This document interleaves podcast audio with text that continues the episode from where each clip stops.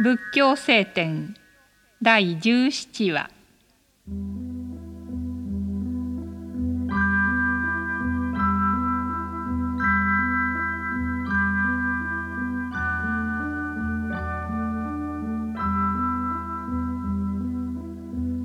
道を治める者として避けなければならない二つの偏った生活がある。その一は欲に負けて欲にふける卑しい生活でありその二はいたずらに自分の心身を責めさいなむ苦行の生活である。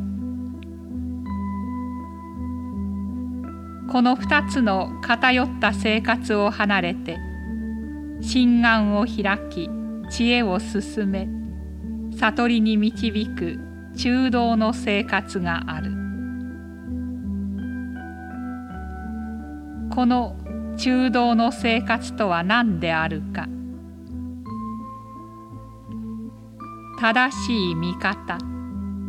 正しい思い。正しい言葉。正しい行い。正しい生活。正しい努力。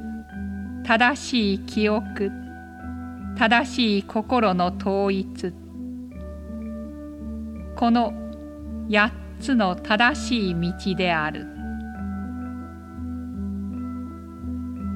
すべてのものは縁によって消滅するものであるからうと無とを離れている。